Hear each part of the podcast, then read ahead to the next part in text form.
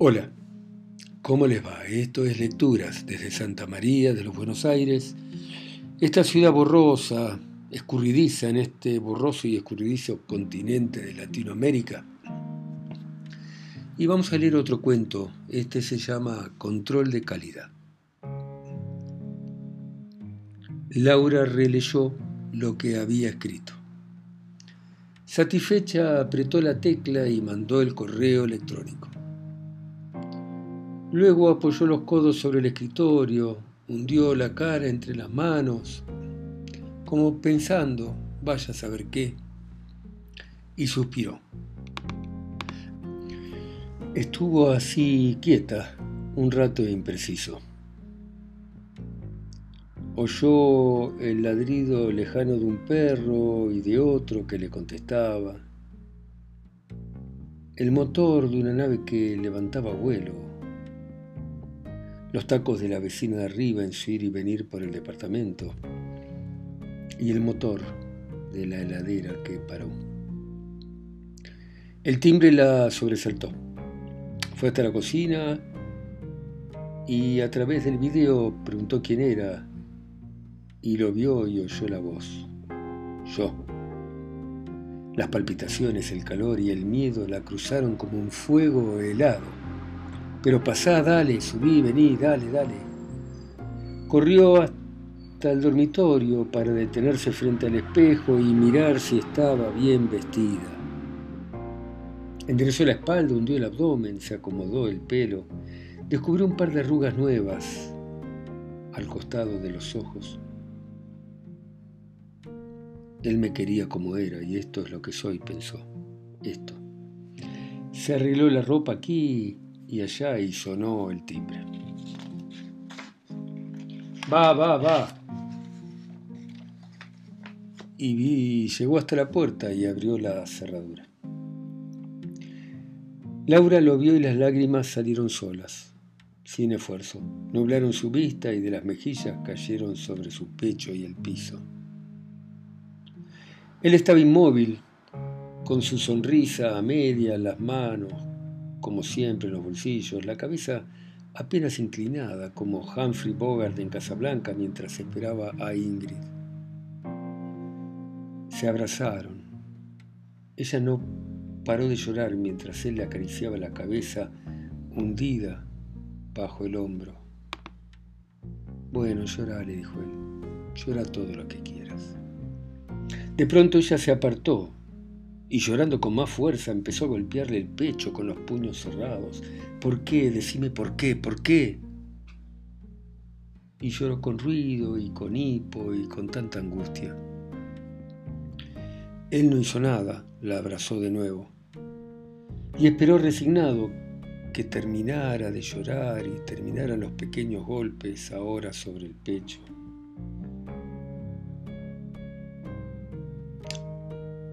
Cerró la puerta. La empujó a ella con suavidad hasta el sofá donde se sentaron. Entonces sacó un pañuelo y se lo ofreció.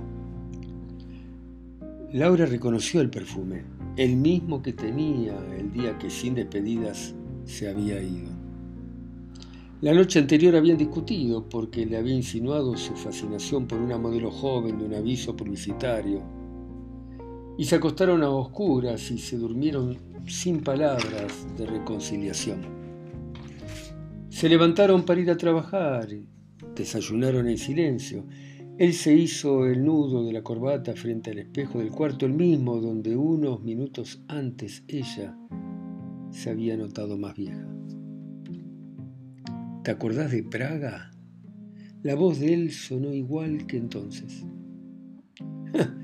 Cuando nos reíamos sobre los puentes del Moldava, recordó Laura sin moverse un milímetro, y le dábamos maíz a las palomas de la plaza Alstadler. ¿Kafka tenía 31? preguntó él. 27, corrigió Laura. Se apartó y lo miró. Nunca te acordás. 27 tenía. Uf, sabés que tengo una memoria espantosa, dijo él y advirtió que ella se había quedado mirándolo fijamente a los ojos. ¿Qué?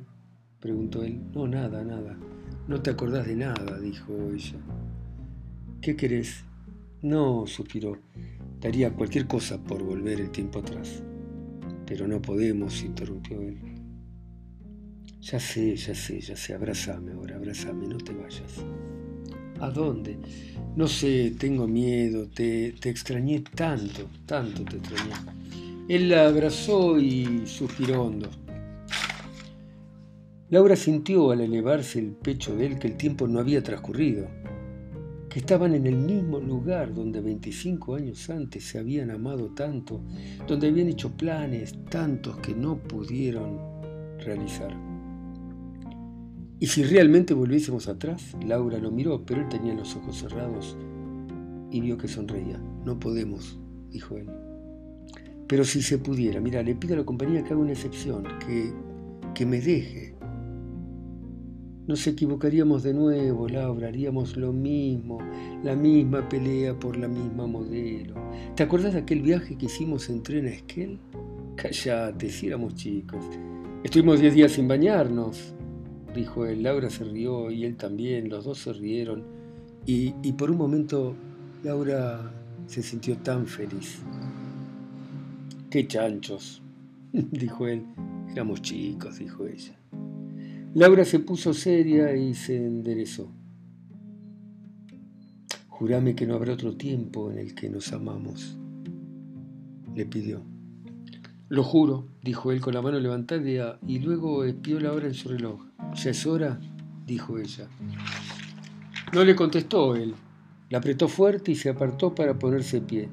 ¿Lavaste las camisas? le preguntó. Como siempre, dijo Laura y se puso de pie. ¿Te traigo una? Él asintió. Ella atravesó el comedor, pero se detuvo para mirarlo. Allí estaba, igual, igual, que como lo recordaba, igual que como había querido volverlo a ver. Ahora vuelvo, dijo Laura y fue hasta el dormitorio. En el momento en el que abrió el cajón vacío, oyó la puerta del departamento que se cerraba. Entonces cerró los ojos suspirando y volvió despacio al comedor. Solo quedaba el tenue perfume de él en el aire. Suspiró. Caminó hasta el escritorio y tocó la computadora para que saliera del sueño. Un icono anunciaba un mensaje entrante. Estimado cliente, usted ha recibido en su domicilio nuestro Android ajustado al programa Palabras con los que no están. A la espera de que haya disfrutado del mismo, le rogamos nos haga llegar sus comentarios y su satisfacción por el servicio recibido. De lo contrario, nos comprometemos a devolverle su dinero. Contamos con una gran variedad de programas con los que usted podrá disfrutar, por ejemplo, historias con próceres, deporte con los mejores, una tarde con Venus y cientos más. No dude en llamarnos. Laura tomó la foto que tenía al costado de la pantalla. Esa foto de Praga y el puente sobre el Moldava, con el viento que mecía los cabellos de él. Con la punta de los dedos la acarició y luego la dejó. Ahora un poco de acción, se dijo, y escribió un correo para pedir una tarde con Apolo. Muy bien, nos vemos la próxima. ¿eh? Chau, chau.